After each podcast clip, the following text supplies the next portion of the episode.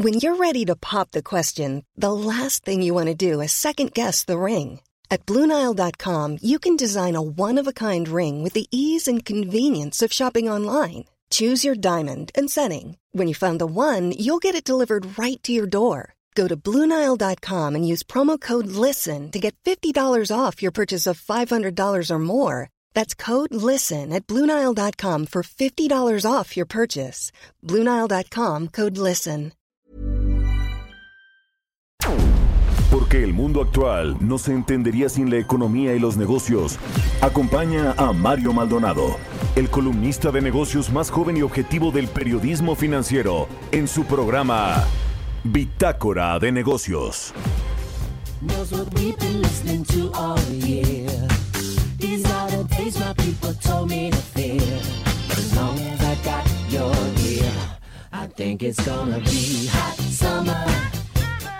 Just wait and see. Hot summer. Hot summer. As long as you're my company. See people gathered all around dancing to a futuristical sound. Some of them are teachers, some are clowns.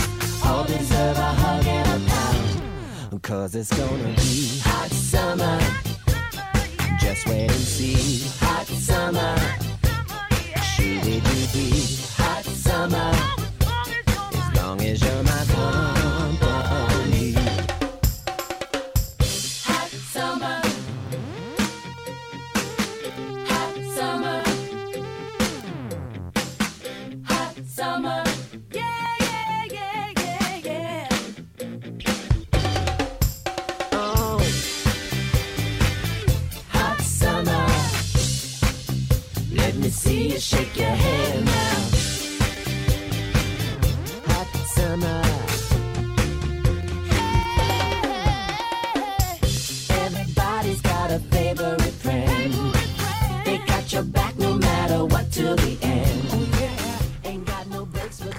tal? ¿Cómo están? Muy buenos días. Bienvenidos a Bitácora de Negocios. Yo soy Mario Maldonado. Me da mucho gusto saludarlos en este lunes, inicio de semana, el primer lunes de agosto. Hoy es 2 de agosto del 2021 y son las 6 de la mañana con 4 minutos tiempo del centro de México. Estamos transmitiendo en vivo desde la eh, cabina del Heraldo Radio aquí en la Ciudad de México, donde nos escuchamos a través de la 98.5 de FM. Un saludo también a quienes nos escuchan en Monterrey, Nuevo León por la 99.7 de FM y en Guadalajara, Jalisco por la 100.3 de FM. También un saludo al resto del país. Nos escuchamos a través de las estaciones hermanas del Heraldo Radio en el sur de los Estados Unidos y nos vemos en el streaming que está en la página heraldodemexico.com.mx. Comenzamos este lunes como todos los días aquí en Bitácora de Negocios con un poco de música. Estamos escuchando a Prince. Se llama Hot Summer esta canción. Y esta semana vamos a escuchar precisamente canciones de eh, pues de que tienen que ver con el verano. Y esta de Prince pues es una canción de su álbum Welcome to America lanzado el pasado viernes por The Prince State y Legacy Recordings. Y bueno, pues eh, vamos a escuchar esta canción a lo largo del programa. Y vamos a entrarle ahora sí a la información. Mucho que platicar sobre la consulta. Bueno, no mucho, lo que se esperaba. No cumplió con el 40% del padrón eh, electoral para que sea válida eh, esta consulta y se quedó pues por ahí del 8%. Vamos a entrarles a ese tema. Vamos a hablar también con Roberto Aguilar, los temas financieros más relevantes. Se destraba millonario plan de infraestructura en Estados Unidos y esto apoya a las bolsas. Pese al aumento de contagios, Estados Unidos no regresaría al confinamiento, dice la Reserva Federal. Dice, perdón, el, el secretario de Salud de Estados Unidos, el señor Fauci, y las remesas de junio moderarán el avance respecto a mayo. Vamos a platicar también con Angie Chavarría como todos los lunes. No se quiere vacunar el 7.2% de los mexicanos a pesar de estas eh, de esta tercera ola que ha llevado los contagios pues arriba de las de los 10.000 contagios por día los registrados oficialmente Y vamos a platicar también con Félix Boni de HR Ratings sobre el, eh, la perspectiva de crecimiento de México. También esta calificadora ajustó al alza su perspectiva de crecimiento hasta 5.9%, pero hay nubarrones en el panorama sin duda alguna y vamos a platicar de todo eso con Félix Boni y hablaremos también con Carlos Serrano, presidente de la Asociación Mexicana de Distribuidores de Gas Licuado y Empresas Conexas, el Gas LP, que bueno, ha estado en boca de todos, sobre todo en el gobierno con esta nueva empresa y con la intención que tiene el presidente y la secretaria de Energía Rocío de que se fijen precios máximos para el gas LP en México luego de esta subida que han tenido por el incremento de la demanda y el incremento de los precios del petróleo a nivel mundial. En fin, muchos temas que platicar hoy aquí en Bitácora de Negocios, así que quédense con nosotros. Se va a poner bueno, es lunes, inicio de semana, comenzamos con toda la energía y la buena vibra aquí en Bitácora de Negocios y así nos vamos al resumen de las noticias más importantes para arrancar este lunes, lo tiene Jesús Espinosa.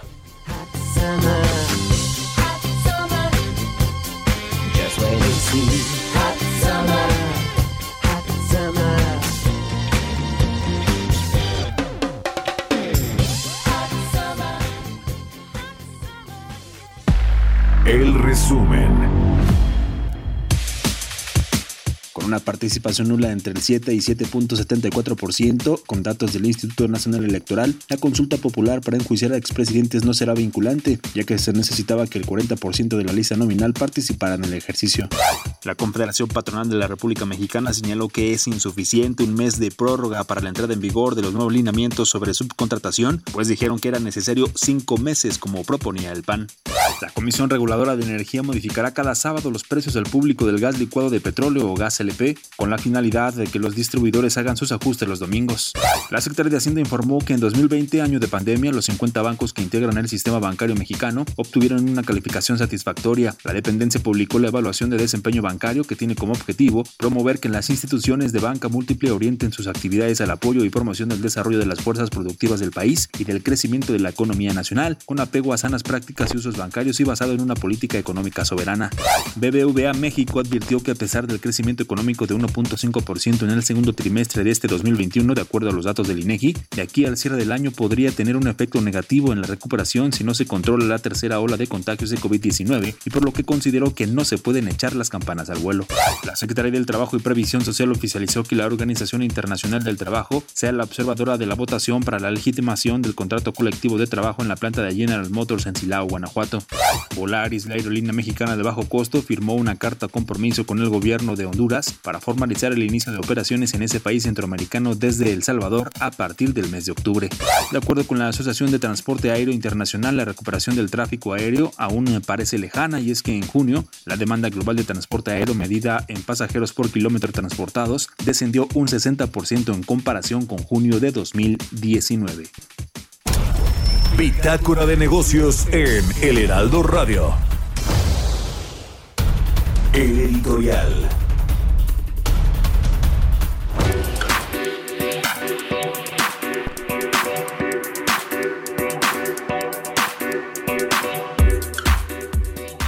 Bueno, pues ayer se llevó a cabo esta consulta popular eh, ciudadana que propuso el presidente López Obrador para supuestamente enjuiciar a los expresidentes mexicanos desde Carlos Salinas, pasando por Ernesto Cedillo, por Vicente Fox, Felipe Calderón y Enrique Peña Nieto, y eventualmente la historia lo juzgará él y quién sabe si también una consulta popular cuando termine su mandato. Ya lo veremos. Pero bueno, eh, la pregunta quedó revuelta, la Suprema Corte la dejó eh, sin los nombres de los expresidentes. Esto incluso causó confusión a quienes fueron a votar ayer a alguna de las casillas instaladas por el Instituto Nacional Electoral.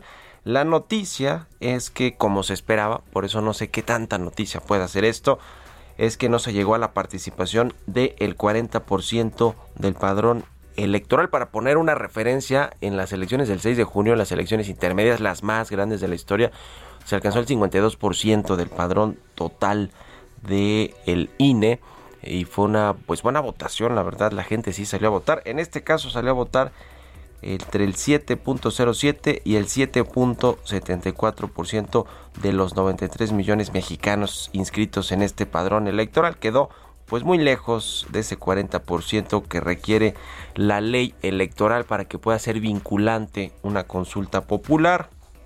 El 80 y, entre 89.3% y 96.2% de los votos emitidos fueron por el sí, que sí se lleven a juicio a eh, los eh, funcionarios y políticos de administraciones anteriores, no solo los presidentes, porque así quedó la pregunta, y eh, pues eh, este, estos datos son del conteo rápido del INE que estimó que además hubo votos nulos entre el 2.2 y 9.2% del total de los conteos y de las opiniones emitidas.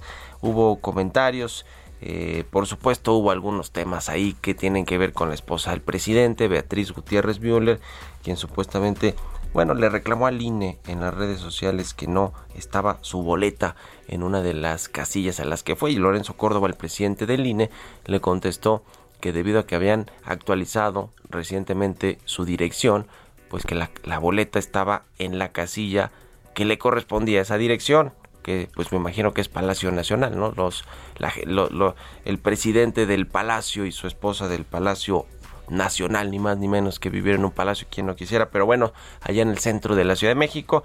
En fin, eh, eh, pues parece ser que estaban ahí un poco eh, confundidos o distraídos, no sé, algunos de los votantes, incluida Beatriz Gutiérrez Müller, la esposa del presidente López Obrador. En fin, el chiste es que, pues aunque ganó el sí, como dice Mario Delgado, el presidente de Morena, pues no es vinculante, fue un show, se gastaron 500 millones de pesos, eso es lo que yo no entiendo. El presidente va a hacer una consulta, dice que para la democracia y debe eh, eh, ser, no es antidemocrático quien no vaya a votar o quien diga que no se debe hacer estas consultas.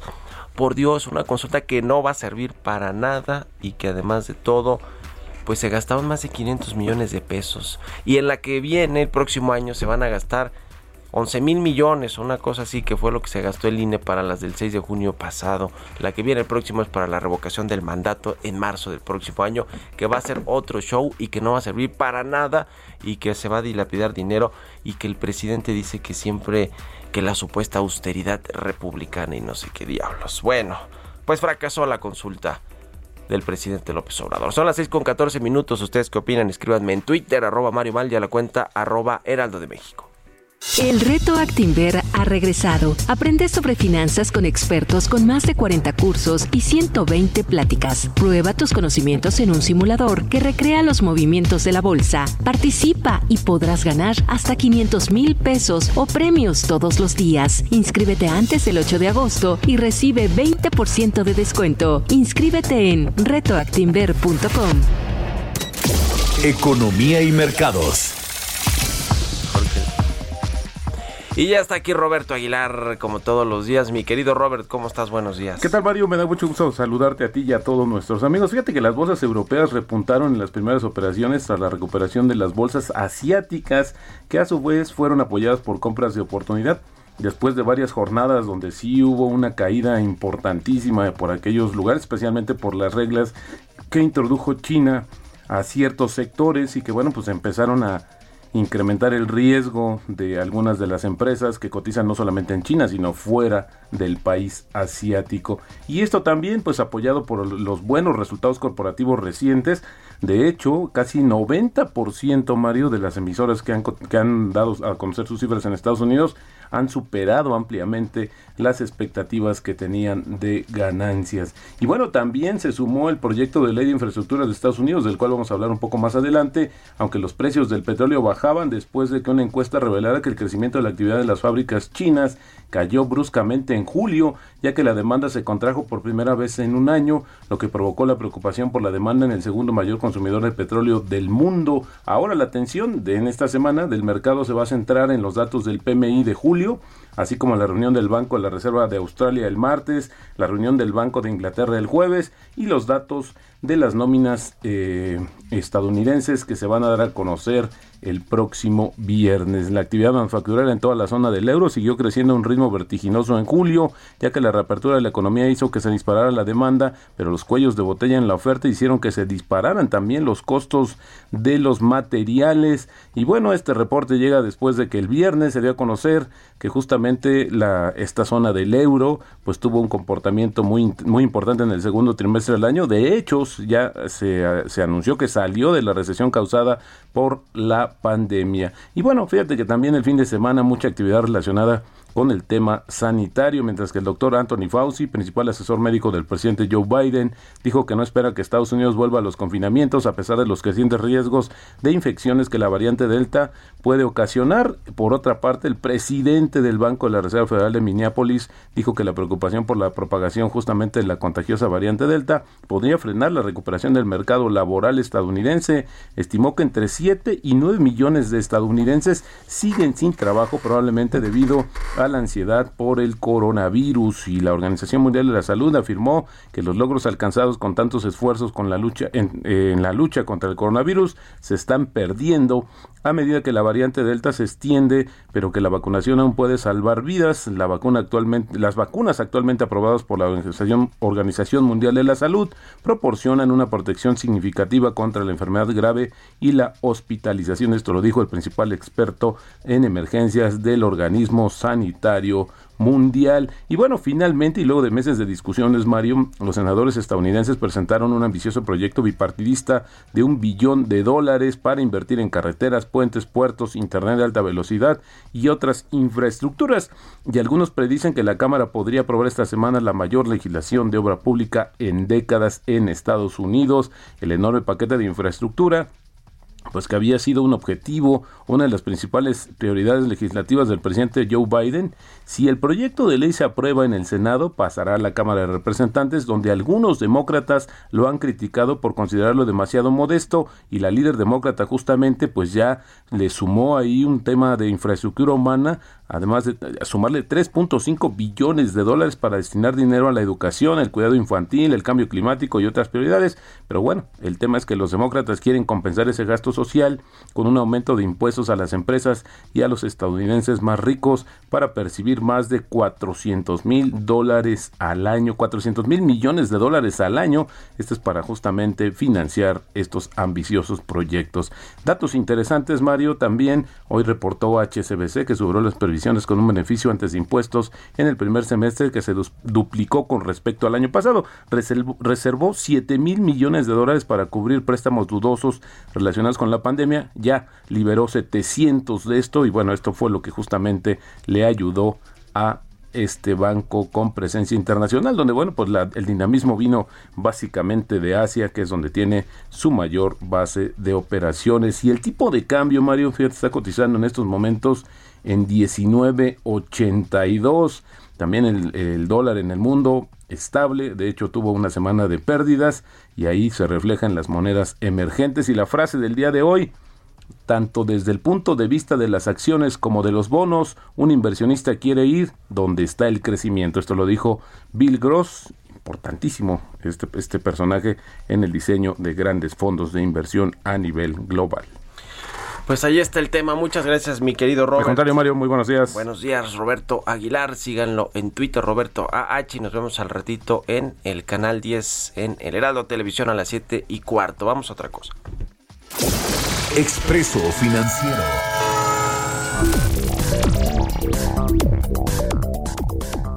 Y ahora es momento de echarnos un expreso financiero porque ya está Angie Chavarría, columnista de El Heraldo de México y colaboradora aquí en Bitácora de Negocios con nosotros. ¿Cómo estás, Angie? Muy buenos días. Hola, ¿qué tal? ¿Cómo estás, Mario? Muy buenos días. Pues mira, estamos teniendo momentos muy difíciles. Estamos y estamos teniendo también problemas, mi querida Angie, con la comunicación. Se escuchaba ahí medio robotizado el asunto. Vamos a retomar la comunicación con Angie Chavarría. Vamos a platicar con ella de la vacunación.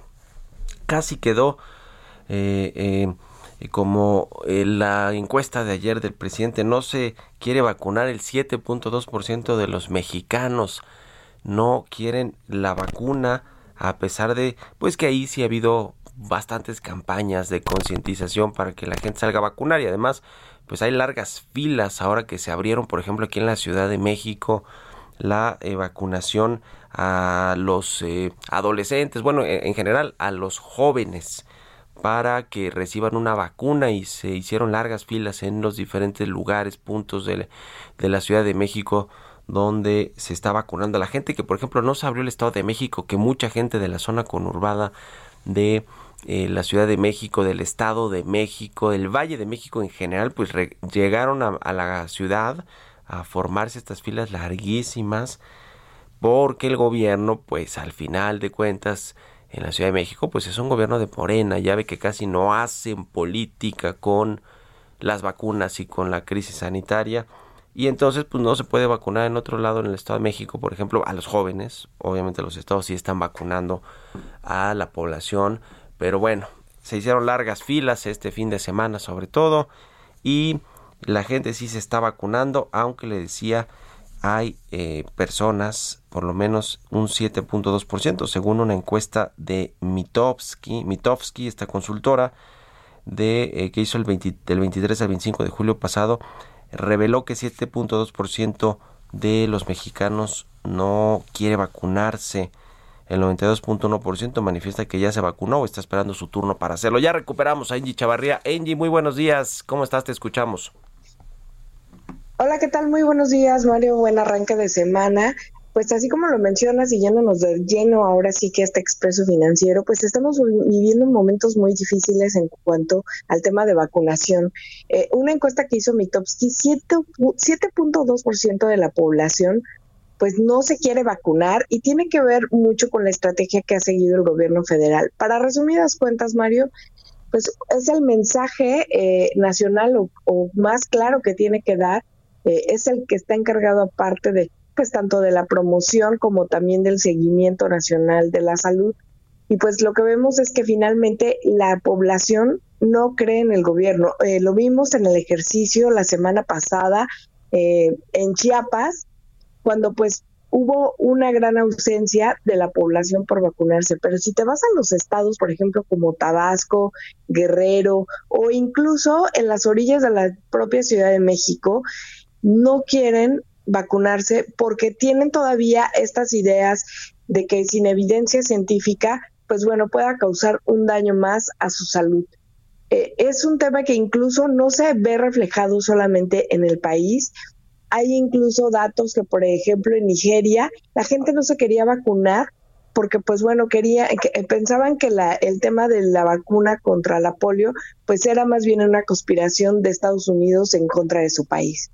Así uh -huh. están las cosas. Y hay muchos países, la verdad, eh, por ejemplo los europeos en Francia, donde mucha gente tampoco quiere vacunarse. No, digamos que no es solo un tema de eh, lugares marginados como o algunos estados donde hay mayor pobreza y menos información, hay que decirlo, para, para la gente con respecto a la, la, vacuna, los efectos y por qué debería de vacunarse. Pero bueno, sí tenemos este 7.2% que eh, revela la encuesta de consulta Mitofsky. Ojalá que ese 7%, pues cuando tenga acceso a la vacuna, si es que ya lo tiene, pues que se la aplique porque así, así estamos eh, pues más blindados contra el COVID-19. Muchas gracias, Angie. Tus redes sociales, ¿dónde te puede seguir la gente? Por favor, síganme a través de Twitter, arroba engie.chavarría o a través de Instagram igual, engie.chavarría y me dará mucho gusto leerlo sobre el tema. Muy bien. Gracias, Engie. Vámonos a la pausa. Regresamos. Continuamos en un momento con la información más relevante del mundo financiero en Bitácora de Negocios con Mario Maldonado. Regresamos.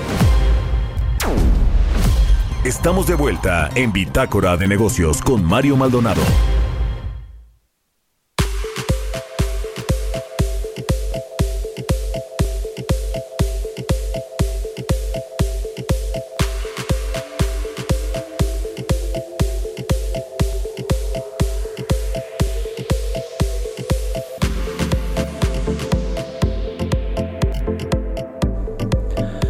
Estamos de regreso aquí en Bitácora de Negocios. Son las 6 de la mañana con 30 minutos, tiempo del centro de México.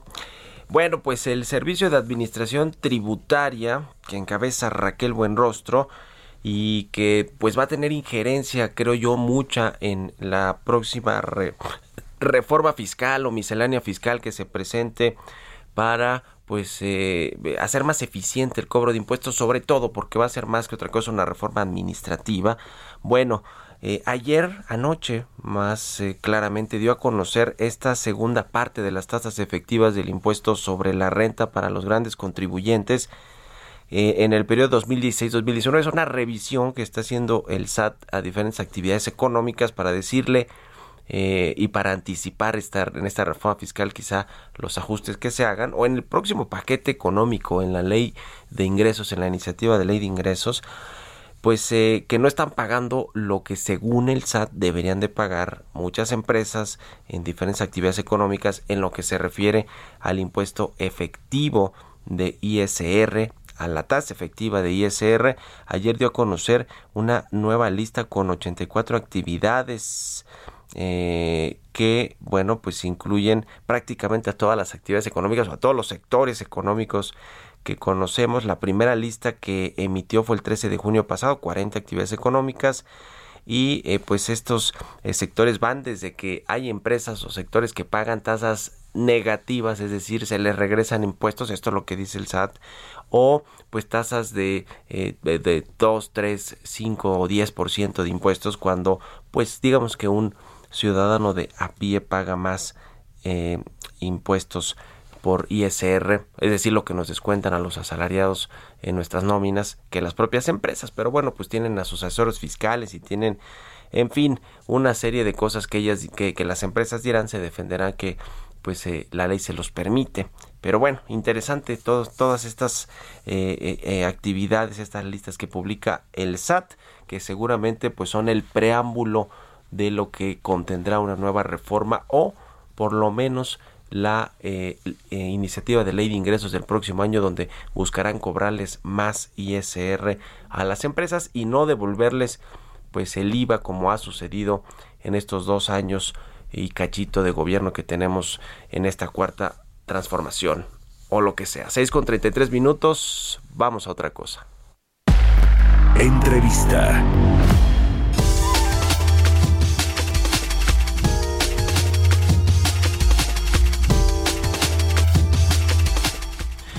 Bueno, vamos a platicar con Félix Boni, él es director general de análisis económico y financiero de la calificadora HR Ratings. Félix, ¿cómo estás? Muy buenos días. Buenos días, Mario, ¿cómo estás? Muy bien, gracias por tomar nuestra, nuestra comunicación. Eh, ustedes, como lo han hecho muchas otras, eh, eh, digamos, analistas y casas de bolsa, bancos de inversión, eh, la propia Secretaría de Hacienda del Banco de México, las encuestas que hacen, todo mundo está viendo con mejores perspectivas la economía mexicana en este 2021. Me imagino que impulsado en, en, muchos sentidos por lo que sucede en Estados Unidos. Cuéntanos eh, de, de, de su revisión al alza que hicieron a 5.9% para el 2021 en cuanto al crecimiento de la economía mexicana, Félix.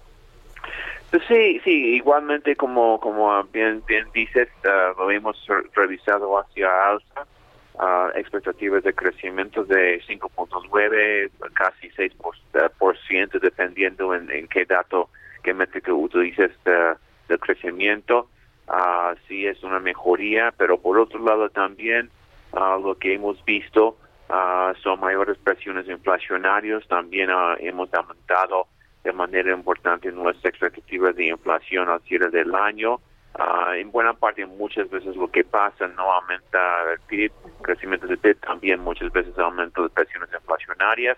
Uh, y también uh, lo importante es que también estamos viendo más altos en las tasas de referencia por parte de Banjico, un cambio de la política monetaria uh, de, de, una caída, de una reducción en las, en las tasas, lo que estábamos viendo hace unos meses, uh, ahora con esas presiones inflacionarias, en parte debido a mayor crecimiento económico, uh, estamos viendo posibilidad de un cambio de tendencia, por lo menos en términos de la política monetaria. Y también mucho de eso tiene de la fuerza de la economía estadounidense, que vimos un buen crecimiento uh, en una en una métrica uh, preliminar para el PIB de Estados Unidos la semana pasada también. está creciendo fuertemente, especialmente el consumo. Y también la inflación ahí. Ya.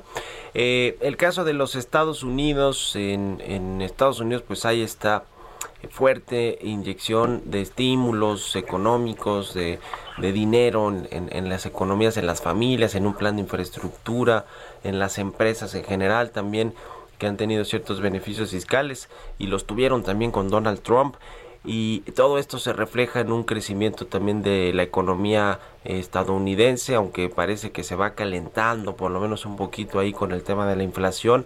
¿Esto cómo le beneficia a México en sus, en sus cálculos? Y, la pregunta más concreta, Félix, es si el, la revisión al alza en la perspectiva de crecimiento de México tiene que ver en la mayor medida, en un mayor porcentaje con lo que pasa en Estados Unidos y no con lo que pasa en México.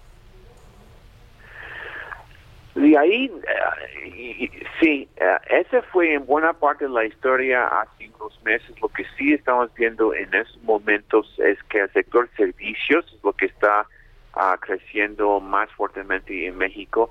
No estamos viendo el mismo crecimiento en el sector manufacturero, por ejemplo, o en las exportaciones manufactureras de México hacia Estados Unidos. Eso sí representa un poco un cambio de tendencia en los últimos dos o tres meses en comparación a lo que vimos el, en la mayoría del año pasado. En buena parte, en México estamos viendo más el crecimiento de servicios uh, como consecuencia de la mayor movilidad. Ahora, el, el tema sería hasta qué punto uh, la amenaza de la variante Delta del COVID podría cambiar esa trayectoria otra vez.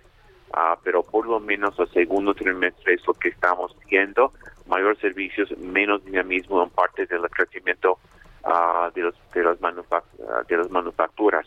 Uh, entonces, ese es un tema muy importante para nosotros. Sí ha sido un poco decepcionante la desaceleración en el crecimiento de las exportaciones manufactureras, especialmente los los automotrices. Entonces, sí tenemos que hacer un poco un, un cambio de depender menos, quizás menos en el dinamismo de, la, actividad económica en, en Estados Unidos.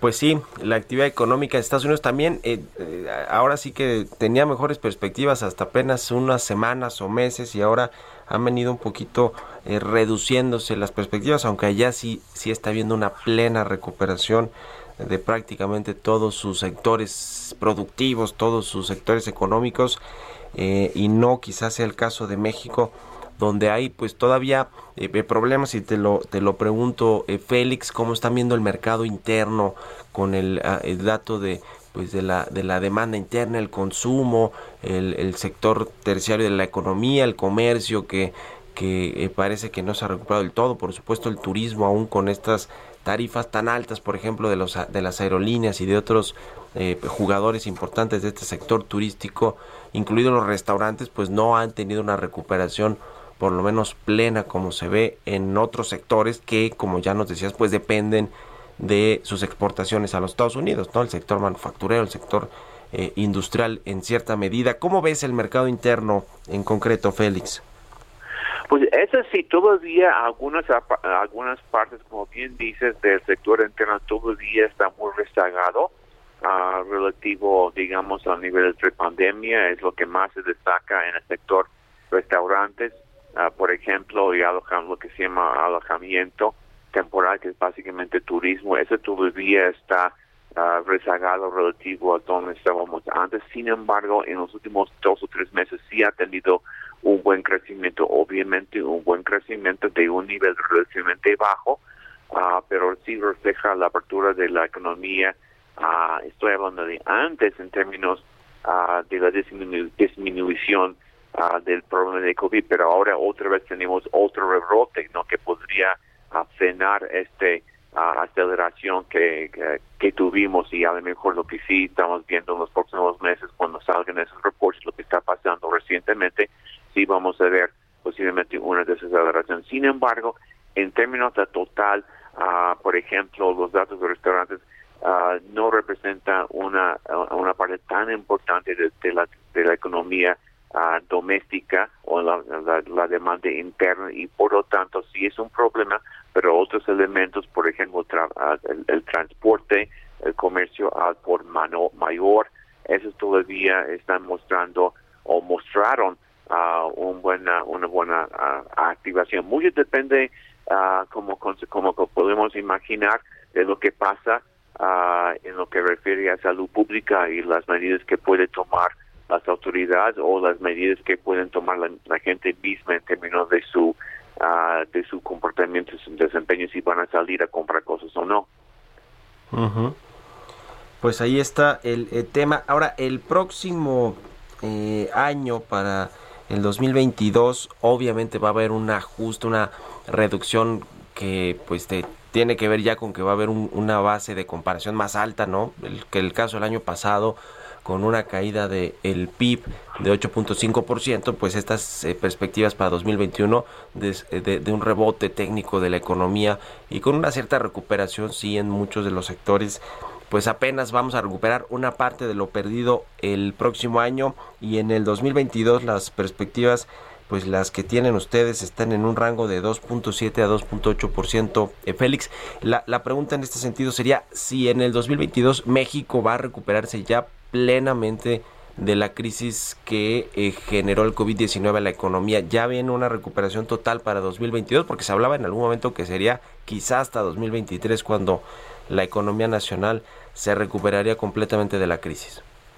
No, pues todavía estamos supone- esperando que para el cierre de, de- de 2022 todavía posiblemente que no estaríamos por arriba ah, de donde estábamos antes de la de la pandemia. Entonces todavía ese quizás en el cuarto trimestre de 2022 o en el primer trimestre de 2023 cuando estaríamos viendo ah, un regreso a donde estábamos antes. Sin embargo, también por otro lado hay que considerar que todavía estaríamos por debajo de donde hubiéramos estado si, si por ejemplo, la economía hubiera seguido creciendo, ah, digamos, a partir del cuarto trimestre de 2019, ah, si hubiera crecido a una tasa de 2%, por ejemplo, que es una tasa mínima que se esperaría para, para México, todavía obviamente no estaríamos muy por debajo de, de, ese, de ese nivel.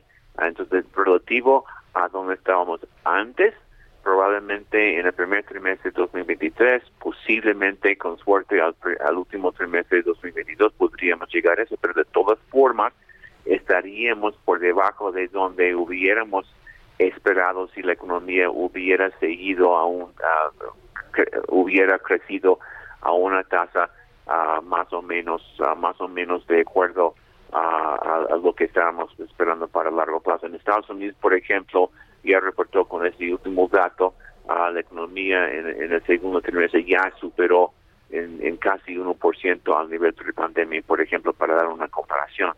Ujú. Bueno, pues ahí están la- las perspectivas. Qué bueno que se va a recuperar la economía mexicana, pues de alguna forma este 2021 con un rebote de hasta 5.96% y ya veremos cómo nos va en el 2022. Te agradezco mucho, Félix Boni, director general de análisis económico y financiero de HR Ratings, por haber tomado la llamada y muy buenos días. Bueno, buenos días, Mario. Que Bye. estés muy bien, hasta luego. Son las 6 con 44 minutos. Vamos con las historias empresariales. El reto Actinver ha regresado. Aprende sobre finanzas con expertos con más de 40 cursos y 120 pláticas. Prueba tus conocimientos en un simulador que recrea los movimientos de la bolsa. Participa y podrás ganar hasta 500 mil pesos o premios todos los días. Inscríbete antes del 8 de agosto y recibe 20% de descuento. Inscríbete en retoactinver.com. Historias empresariales.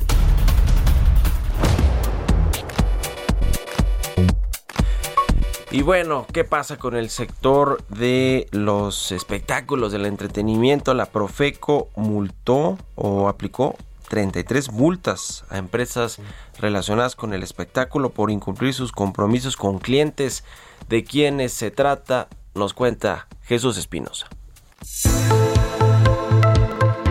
Ticketmaster y Ocesa, las gigantes proveedoras del espectáculo, figuran en la lista de las 33 empresas y personas físicas a las que la Procuraduría Federal del Consumidor impuso multas por 211.500 pesos por incumplimiento a sus clientes. Entre los sancionados, detalló la Profeco, se encuentran Eduardo Roberto Muñoz González, Ticketmaster, César Larrondo Díaz, Eduardo Miranda Sánchez, Omar Antonio López Guardado, Eventos Balcázar, Museo Interactivo Tijuana, Ingrid Amparo Vázquez Torres y operadora de centros de espectáculos Ocesa. De acuerdo con la Profeco, las quejas en contra contra de dichas empresas suman 468 tan solo en el primer semestre de este 2021. Ocesa, Superboletos, Etiquet, Boletia, Ticketmaster y Raz Entretenimiento acumulan 102 quejas, siendo Superboletos Monterrey la que suma 37, seguida de Raz Entretenimiento con 22 y Banquetes EK con 13. El top 5 por estados lo encabeza Guanajuato con 276 denuncias, Coahuila con 29, Sonora 28, Ciudad de México 25 y Aguascalientes con 20. Y aunque la pandemia ha forzado a las proveedoras de espectáculo a reinventarse,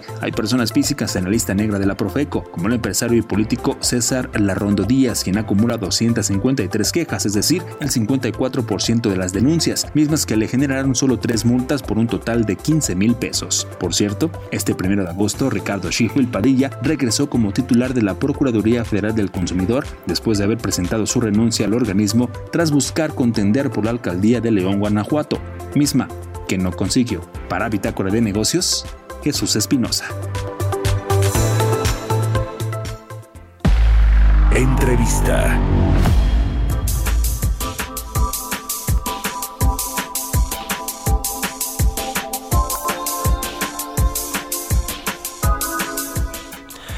Y bueno, cambiando de tema, el sector energético, vámonos a este, a este asunto que vaya que ha estado calientito, sobre todo en lo que tiene que ver con el gas LP, el gas licuado de petróleo que se vende en México por las alzas importantes en su precio que ha tenido. El presidente en, en un principio dijo vamos a crear una empresa que se llame Gas Bienestar para distribuir el gas LP en el país, sobre todo en los eh, pues, lugares más vulnerables, eh, en los más marginados. De hecho, va a comenzar aquí en la Ciudad de México, en la alcaldía Iztapalapa, si no mal recuerdo.